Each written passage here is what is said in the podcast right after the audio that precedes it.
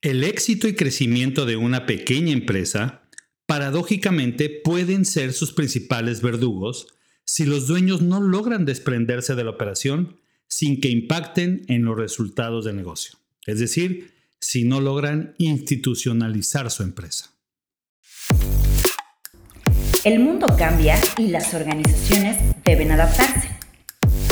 La transformación es una constante.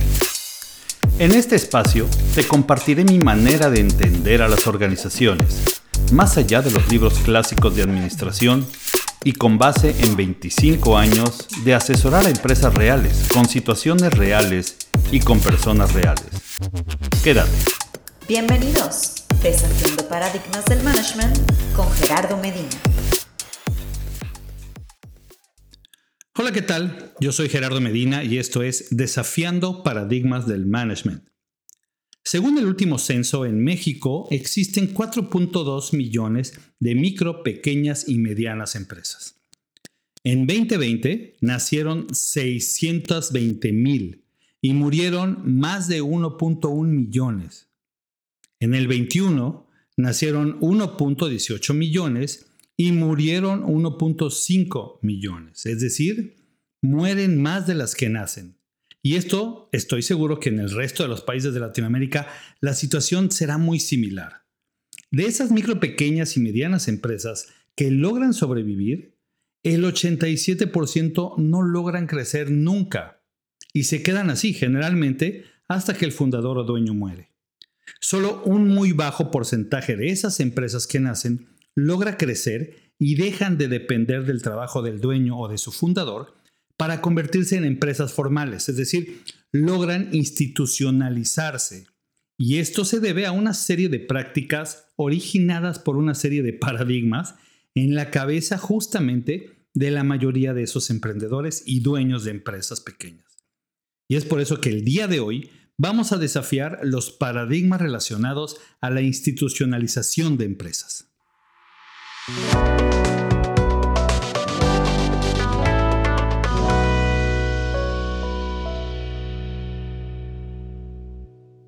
duda, aventarse a poner un negocio de manera independiente pues requiere además de una buena idea, determinación, tiempo y recursos.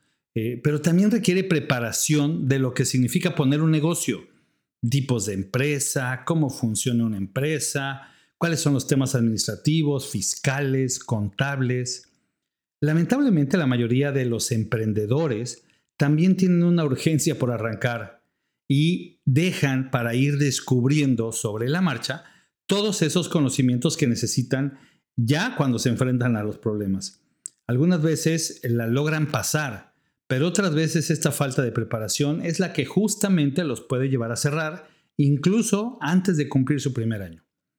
Ya en el capítulo de misión hablaba de la importancia que es tener claro un servicio o producto que realmente satisfaga una necesidad y que tenga un diferencial que ofrezca un valor para el cliente o consumidor final, o de lo contrario, pues nuestro emprendimiento será uno más del montón o uno más de esas estadísticas y tendremos pocas posibilidades de mantenernos.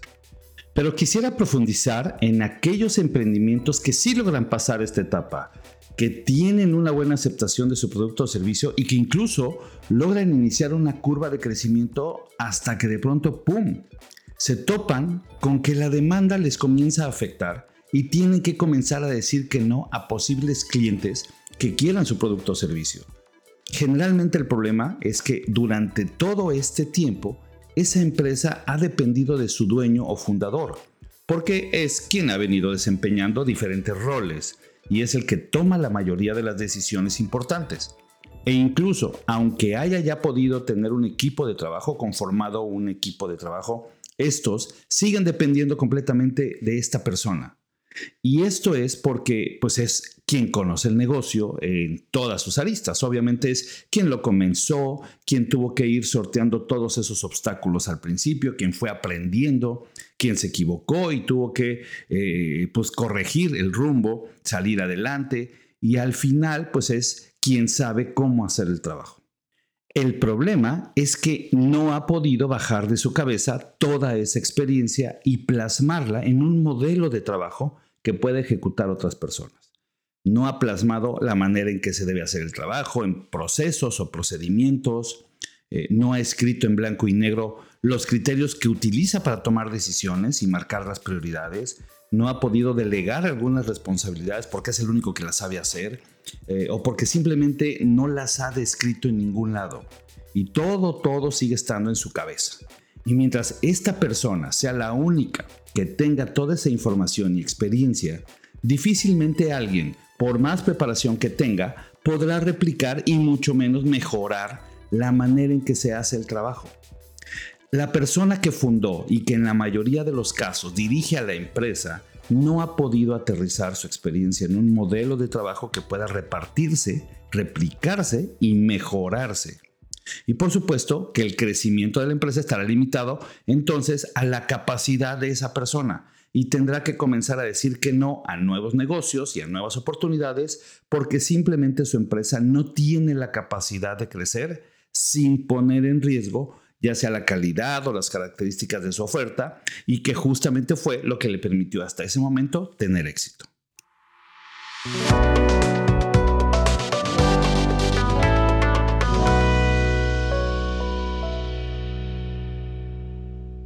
A lo largo de nuestro trabajo en TRAD, eh, en el que hemos tenido la oportunidad de, trabajar con muchos de estos clientes, de estas pequeñas empresas que buscan la institucionalización, nos hemos dado cuenta que muchos de estos factores tienen que ver con paradigmas que tienen los mismos empresarios o dueños.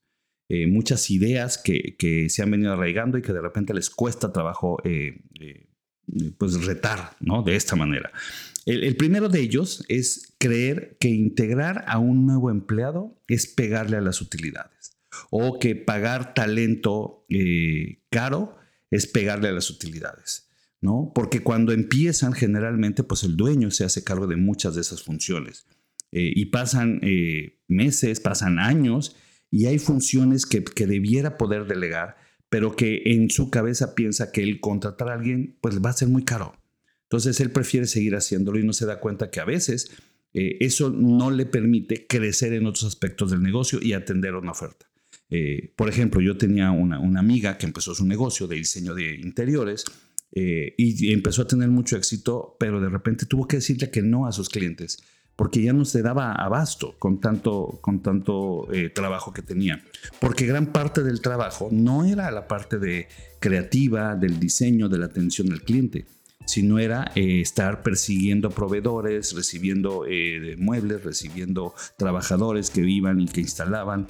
Eh, y ahí no estaba el valor de ella. Pero sin embargo, como no creía que tenía todavía la posibilidad de contratar a alguien porque le iba a pegar a sus utilidades, pues, eh, pues ella se hacía cargo de esa función. Cuando tuvo la posibilidad de contratar a un asistente y le delegó todas esas funciones, ella automáticamente pudo duplicar la cantidad de clientes que podía trabajar al mismo tiempo. Y, eso pasa en empresas que llevan más tiempo. Yo tenía también un cliente que estamos asesorando hoy, que es una empresa que se dedica a ofrecer soluciones de tecnología de información, eh, implementan soluciones de tecnología. Eh, y llevaban ocho años de historia y aún no tenían eh, el área de recursos humanos formada.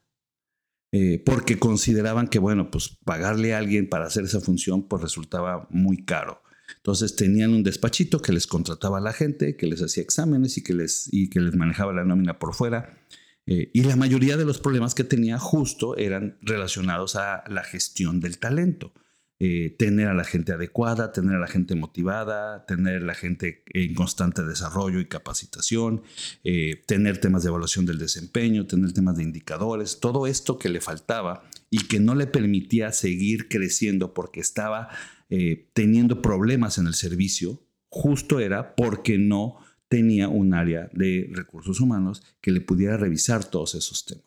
Y, esto es muy común, ¿no? Este, pensar que eh, un empleado más le pega a la utilidad.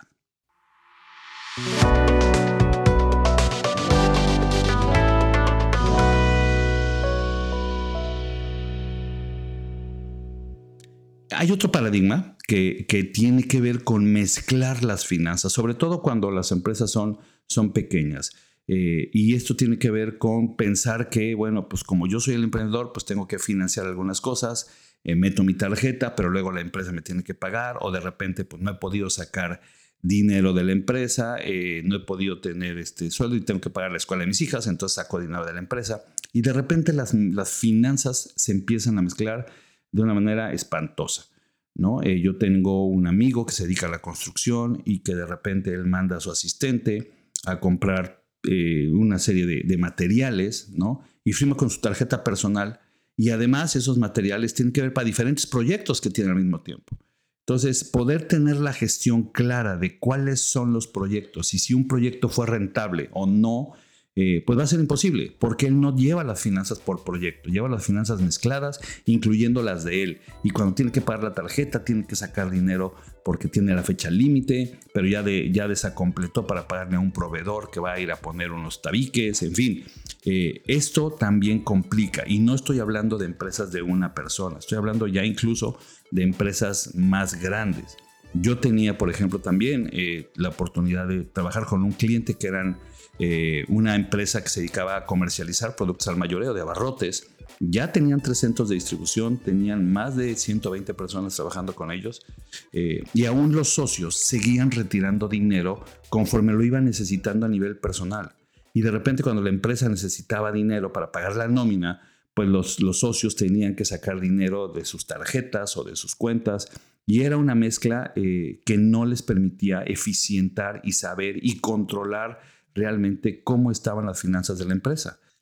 Los socios, aunque tengan un rol operativo y aunque sean dueños de la empresa, tienen que tener un sueldo fijo, un sueldo acorde a la labor que hacen, al rol que tienen y su compensación adicional como socios vendrá con base en las utilidades y en las decisiones que tomen como socios. Pero mientras tengan un rol operativo, es necesario que tengan un sueldo acorde y que ese sueldo les permita eh, pues cubrir sus necesidades personales para que no tengan que estar queriendo retirar dinero de la empresa cuando no es momento y desequilibren así las finanzas de la empresa.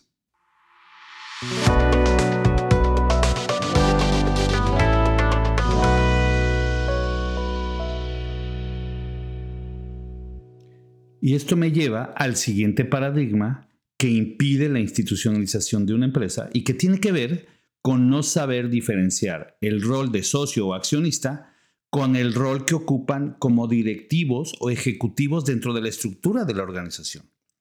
Aquellos socios que tengan que desempeñar un rol operativo, ya sea como director general, director de operaciones, de ventas o de administración, deberían actuar y comportarse con base en ese rol, en el rol que tienen dentro de la organización y no pensar que por ser socios tienen más derecho a tomar decisiones cuando en realidad no les corresponden o que tendrían que tener un sueldo mayor simplemente por ser socios cuando en realidad la función que desempeñan no lo justifica.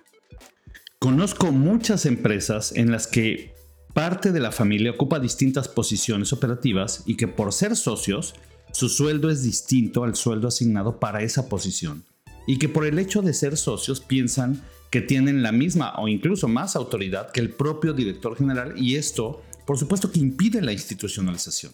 A ver, una cosa es la junta de accionistas en la que se plantea el rumbo de la empresa y los objetivos generales y otra es el día con día de la operación que está a cargo del director general. Los socios definen al director general, le informan hacia dónde esperan llevar a la empresa y los resultados que esperan y lo demás es responsabilidad de la persona que funja como director general. Esta persona debe tener la autoridad para definir a su equipo de trabajo y a cualquier socio que ocupe alguna posición ejecutiva, pues deberá eh, quitarse su sombrero de socio y asumir el de un ejecutivo más, igual que los demás, ganando el sueldo que le corresponda con base en la función que tiene y reportándole a quien le deba reportar. El director general tendrá la facultad incluso de mover y hasta correr a un socio que ocupe una función ejecutiva si él considera que no está rindiendo lo que debe o que tenga un mal desempeño. Claro, ese socio no deja de ser socio y seguirá participando en la junta de accionistas y en las decisiones que tengan allá, pero ya no en la operación del negocio. El consejo de accionistas define o remueve al director general con base en los resultados que obtiene pero no se pueden meter en las decisiones operativas como socios. Si un socio va a ocupar una posición, tiene que asumir la posición, tiene que quitarse y desprenderse de su mentalidad de socio y asumir la de un ejecutivo más que debe dar resultados al igual que el resto de sus compañeros.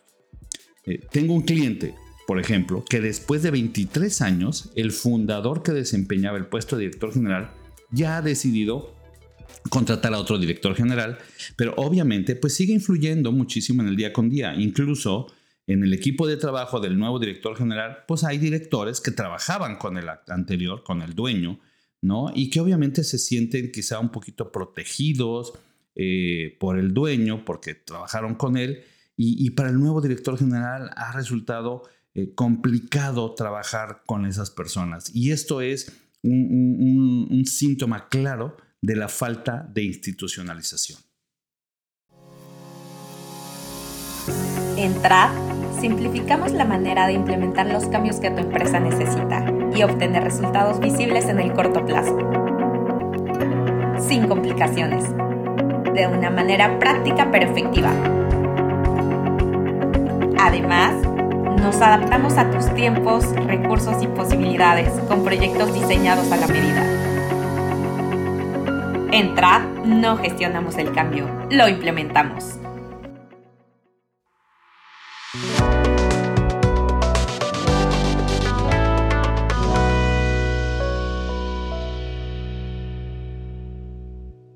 Muy bien. Después de romper con estos paradigmas, ¿cuáles serían los pasos para lograr la institucionalización de una empresa? Ok, primero, se debe aterrizar el modelo de trabajo en forma de procesos y procedimientos. Y esto no debe ser algo complicado como lo marcan de repente esos modelos complejos y estándares que hay en el mercado, no, sino con un enfoque mucho más simple y práctico, que sea útil para explicar la manera en que se debe hacer el trabajo a los demás, sin carpetas complejas ni metodologías complicadas. Esto tiene que ser algo muy simple y útil. Así es que, por favor, escucha el capítulo relacionado a los paradigmas, eh, a los procesos. Eh, aterriza políticas para que el equipo entienda cómo debe regular el trabajo y lo que se debe de cuidar. También se pueden aterrizar y documentar los criterios eh, que el equipo debe utilizar y que van a marcar las prioridades para la toma de decisiones. ¿Con base en qué tengo que tomar decisiones? ¿Qué tengo que privilegiar? Eso es un factor importante que se puede aterrizar y transmitir para que todos empiecen a trabajar sobre los mismos criterios.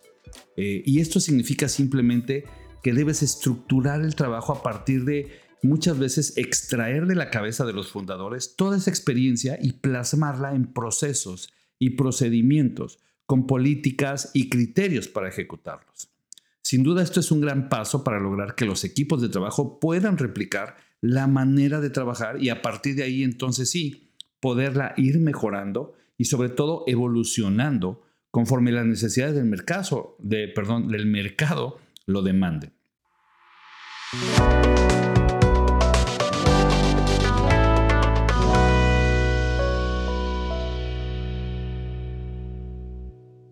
Segundo, diseña la estructura organizacional con base en las funciones que requieres y no en las personas que tienes.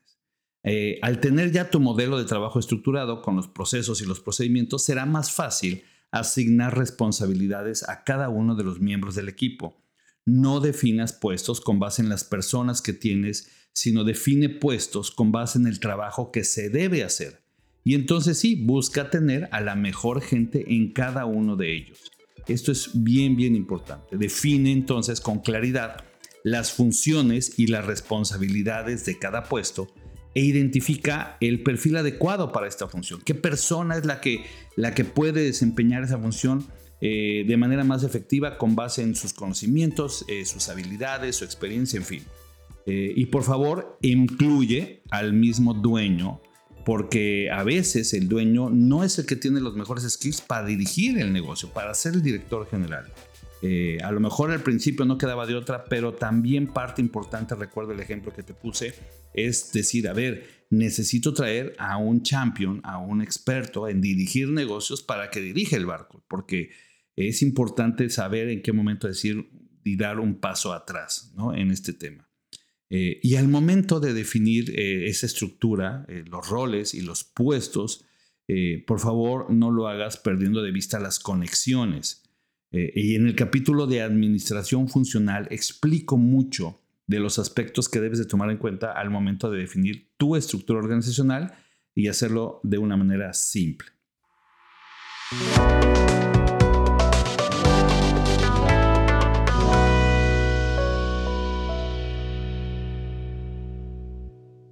Tercero, define métricas y formas de medir y evaluar el trabajo para que puedan tener visibilidad y tener el control del negocio. Eh, y aquí también quiero hacer una recomendación, porque medir puedes medir todo, ¿no? Hasta cuántos lápices gastas en un mes. Pero de lo que se trata es de medir lo que te va a dar visibilidad para gestionar el negocio. Eh, debes de medir, eh, por ejemplo, los temas básicos, porque el medir te va a permitir poner objetivos, poner retos. Si no sabes cuánto vendes, pues no puedes definir cuánto quieres vender en el siguiente año. Si no sabes cuánto te tardas en hacer algo, pues no puedes saber si lo puedes hacer más rápido. define indicadores clave que son los que necesitas para tener en todo momento eh, visibilidad de cómo va tu negocio, eh, lo básico, por supuesto, que son los ingresos, los egresos y la rentabilidad, ¿no? Cuánto gano, cuánto gasto y cuánto me queda, eso es lo básico. Eh, pero también te recomiendo que, que no solo tengas indicadores financieros, que es lo más normal. Agrega indicadores relacionados a la eficiencia, por ejemplo, ¿no? que miras los procesos, cómo lo estás haciendo. Y también agrégale eh, indicadores que te digan cómo está eh, tu talento, cómo está el nivel de desarrollo de la gente que tienes. Porque cuando veas, por ejemplo, que tus ingresos no son los que esperas o que tus gastos están eh, siendo más altos de lo que también esperabas, pues si no tienes estos indicadores, difícilmente vas a saber por qué. porque generalmente los malos resultados del negocio son o por factores externos que tienen que ver con alguna contracción del mercado o la competencia o factores eh, que estén eh, influyendo en, la empresa. Pero cuando los resultados del negocio son por factores internos, tienes que tener claridad de en dónde está el tema que tienes que resolver.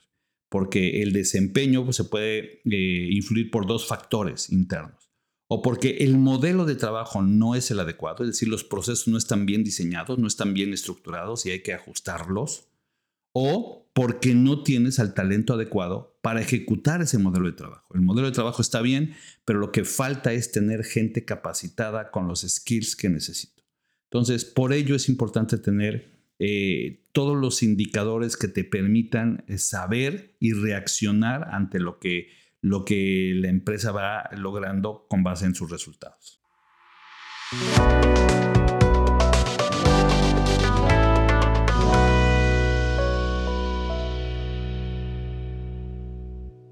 Eh, y es importante, por supuesto, mantener un análisis permanente del entorno, evaluar las tendencias del mercado y planear, es decir, tratar de anticiparse, prever riesgos, identificar oportunidades, eh, te recomiendo también que escuches el capítulo del FODA para que, para que entiendas eh, cómo puedes reconocer de una manera sencilla eh, lo que está pasando y cómo accionar de manera ágil y rápida y oportuna.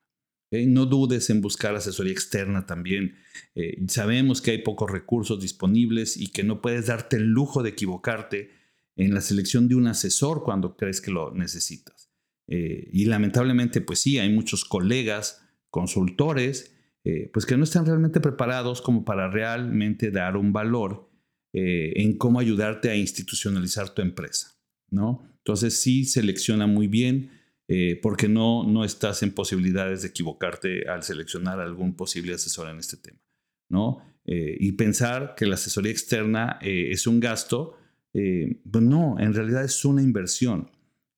a veces me encuentro con empresas pequeñas que dicen, pues es que no me da para contratar a un asesor o a un consultor. Nosotros obviamente nos adaptamos y siempre eh, buscamos la manera de cómo ayudar a estos clientes, pero hay que romper ese paradigma, ¿no? La, asesoría externa no es un gasto, es una inversión, ¿no? Es importante informarte de a quién buscas y sobre todo el esquema que te acomode, ¿no? Hay muchos colegas poco flexibles, en precios, en el tipo de servicios y a lo mejor habremos otros que nos gusta adecuarnos y ajustarnos tanto a las necesidades y posibilidades de nuestros clientes eh, para, poderlos ayudar a dar este gran salto de la institucionalización. Y finalmente, algo que es muy importante como parte de esta institucionalización, prepararse, investigar, leer, escuchar este tipo de podcast, por ejemplo, ¿no? que te da mucha claridad sobre algunos temas que los puedes utilizar en tu trabajo. Es lo que cualquier empresario o ejecutivo necesita para poder continuar con este proceso de institucionalización de su empresa. Así es que si eres el dueño de tu pequeña empresa exitosa y con posibilidades de crecer, toma en cuenta estos puntos para poder dar este gran salto. Si trabajas en una de estas empresas, puedes contribuir desde tu rol a que tu empresa pueda lograr esa institucionalización que les permite abrirse la posibilidad de crecer realmente de manera importante. Y esto, esto es algo que tú puedes hacer desde la posición en la que te encuentras. Pues bien, espero haber podido ayudarte a desafiar algunos paradigmas sobre la institucionalización de las empresas.